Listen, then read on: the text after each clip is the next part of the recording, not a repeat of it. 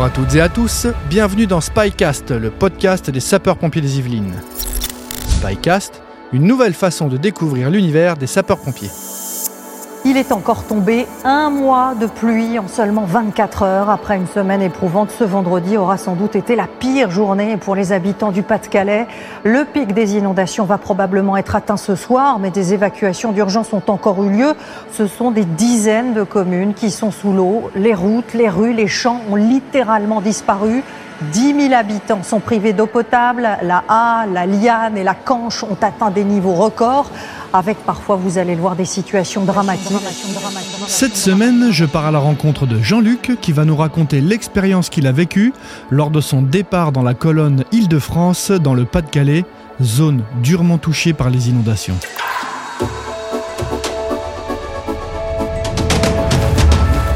Alors bonjour Jean-Luc. Euh, tout d'abord, euh, merci d'avoir accepté mon invitation. Aujourd'hui, on va parler d'un événement euh, qui a touché les Hauts-de-France dernièrement en, France.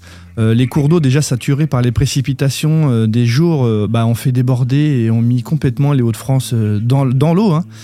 Tout d'abord, avant de parler de tout ça, est-ce que tu peux te présenter? Oui, donc bonjour. Donc je suis le lieutenant Jean-Luc Duquesne. Je suis chef de centre euh, au centre de secours euh, d'Acher. D'accord. Euh, je suis également euh, conseiller technique en, en risque nautique, c'est-à-dire je suis conseiller technique depuis 1995 euh, et je forme euh, aussi bien des plongeurs que des sauveteurs aquatiques euh, et ça donc encore aujourd'hui. Pour venir en aide aux sinistrés du Pas-de-Calais, deux colonnes supplémentaires de pompiers ont été dépêchées ce soir. Les pompiers multiplient les interventions, plus de 3000 en une semaine. Nous les avons suivis en opération sur les bords de la Liane. Comment s'est organisé votre départ du département des Yvelines pour euh, vous rendre dans le Pas-de-Calais? Alors, tout d'abord, euh, en tant que conseiller technique euh, de zone adjoint de la zone Île-de-France, j'ai été contacté par le COS Île-de-France. Alors, Euh, le COS, c'est le Centre opérationnel zonal, c'est ça euh, Ouais, c'est ça. D'accord. Donc, euh, le COS euh, me contacte en me disant, euh, voilà, euh, on, on prépare une colonne euh, Île-de-France pour un renfort dans le Pas-de-Calais. Et donc, euh, ça s'est fait très très vite. Euh, donc, on partait pour des groupes euh, inondations. Donc, moi, euh, avec mon œil de spécialiste, j'ai conseillé euh, dans, dans ces groupes euh, d'y mettre du sauveteur aquatique. D'accord. Euh, alors, non seulement pour assurer la sécurité aquatique euh, des sapeurs-pompiers intervenants, mais Mhm. également euh, en tant que sauveteur aquatique pour euh, justement euh, mettre en sécurité, effectuer des sauvetages, assister les personnes sur les lieux mêmes euh, des interventions qu'on qu'on aurait eu à faire. Donc ça, c'était vos missions avant de partir. Vous êtes parti à combien du coup?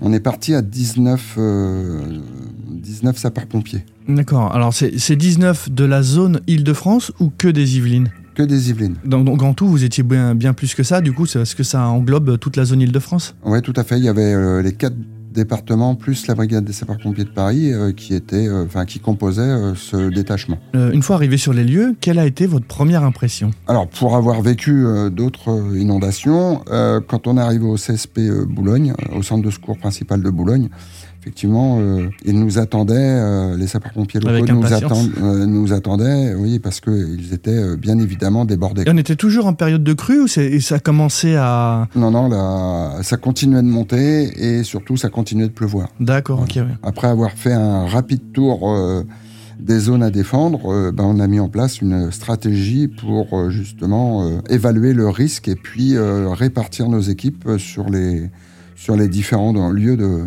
d'intervention et prioriser surtout. D'accord. Alors, bah, du coup, quelles étaient vos missions au quotidien alors là-bas? Alors, euh, on était parti pour faire de l'épuisement et bien évidemment, on s'est vite rendu compte que euh, avant de faire de l'épuisement, il fallait surtout euh, euh, aller faire de la prévention, c'est-à-dire euh, inviter les gens euh, qui étaient en zone inondable de quitter leur logement. Alors, ça a été très, très, très difficile. Euh, on a fait preuve de pédagogie, on a fait preuve d'empathie, on a fait on a, préf- on, on a fait preuve de persuasion auprès de ces gens. Quitter un domicile, euh, C'est jamais évident. C'est jamais évident. Donc, euh, bien évidemment, euh, tout ça, on l'a payé le dernier jour parce que le dernier jour, ça a été la soirée catastrophe, hein, puisqu'on a fait à la tombée de la nuit 17 sauvetages, dont 15 au moyen de l'hélicoptère de la sécurité civile qui venait, euh, Ah, c'était quand même Euh, très dimensionnant finalement. ouais, qui venait de la Manche. Et là, il a fallu, euh, il a fallu forcer un peu les gens qui voulaient pas quitter leur domicile. Finalement, c'est ça? Dans cette ferme cernée par les eaux, de personnes âgées ne répondent plus. Les pompiers ont été appelés en urgence. J'ai envoyé trois euh, sauveteurs euh, aquatiques, euh, donc euh, des gens qui sont rompus à faire ce genre de mission bah, pour lever le doute. Après de longues minutes, les nouvelles sont rassurantes. Ils sont sains et saufs, mais il faut évacuer. La montée des eaux est imminente, mais le couple refuse. Alors forcés, euh, ils, se sont forcés eux-mêmes puisqu'ils se sont bien rendus compte que de toute façon l'eau montait tellement très vite que de toute façon il n'y avait qu'une solution, c'était euh, d'évacuer quoi. Mais euh, on a failli, on a failli frôler la catastrophe. Heureusement que parmi le- les 19 personnes du SDIS 78, heureusement que euh, il y avait euh, 7 personnels formés surtout en risque inondation. D'accord. Euh, donc c'est une plus-value hein, par rapport aux autres euh, pompiers euh, qui étaient présents parmi nous. J'allais y venir du coup. La, la détresse des gens, elle vous a marqué au niveau émotionnel du coup? Elle nous a marqué parce qu'en fait, euh, ils ont tout perdu et en fait, euh, euh, ils nous disaient souvent non, non, mais vous inquiétez pas, on va s'aider entre voisins, euh, allez aider, euh, allez aider d'autres gens. euh, vous avez autre chose à faire que que, que nous aider. Nous, c'est pas grave, c'est pas grave, c'est pas grave. Et en fait, c'est vrai que euh, La est- solidarité s'est mise en place assez Ouais, rapidement. Tout à fait, finalement. ouais, tout à fait. Il y a du découragement, il y a du ras-le-bol, il y a, il y a de l'angoisse. Il a fallu mettre en sécurité une centaine de personnes menacées par euh, la montée des eaux. Regardez d'ailleurs, pour la première fois à notre connaissance, il a fallu avoir recours aux, aux hélicoptères pour évacuer les sinistrés. 15 élitreuillages jusque tard hier soir. Est-ce que dans toutes ces histoires-là, tu peux nous en raconter une seule qui t'a marqué Alors, euh, bah, ça se passe le vendredi, ça, ça se passe le vendredi soir. J'ai du personnel euh, sous mon commandement, hein, comme je te le disais. Ouais. Il est 17 h C'était juste avant de rentrer, le but. Ouais, c'est juste avant de rentrer. D'accord. Là, euh, on se rend compte qu'on peut plus rentrer au centre de secours puisqu'on est sur euh, la commune d'Edigneul, à les Boulognes, et euh, on est euh, complètement euh, bloqué par les eaux, c'est-à-dire que même les engins 4x4 euh, ne peuvent plus sortir de la commune. D'accord. Et euh, conjointement à ça, j'ai euh, des équipes qui sont en train de sensibiliser les gens, les récupérer pour justement les évacuer. D'accord. Et la montée des eaux est- était tellement importante que ben, on se retrouve, les sauveteurs se retrouvent euh, en point haut, complètement bloqués dans l'impossibilité avec les victimes, avec les avec les personnes, hein, D'accord. avec 15 euh, avec 15 personnes et euh, sont dans l'impossibilité de rejoindre le point de rassemblement des impliqués euh, situé dans la salle euh, dans la salle des fêtes de la commune. Et donc la seule solution pour extraire euh, ces gens, euh, c'est l'extraction au moyen de l'hélicoptère de la sécurité civile. Des évacuations aériennes et terrestres qui s'enchaînent. Pendant à peu près euh, un quart d'heure, une demi-heure, euh, je, me, je me retrouve tout seul euh, avec euh, mon conducteur et complètement... Sans nouvelles des équipes. Sans nouvelles des équipes. Et là, je, peux, je peux te dire qu'il y a un grand moment de solitude. Là, on connaît la solitude du chef.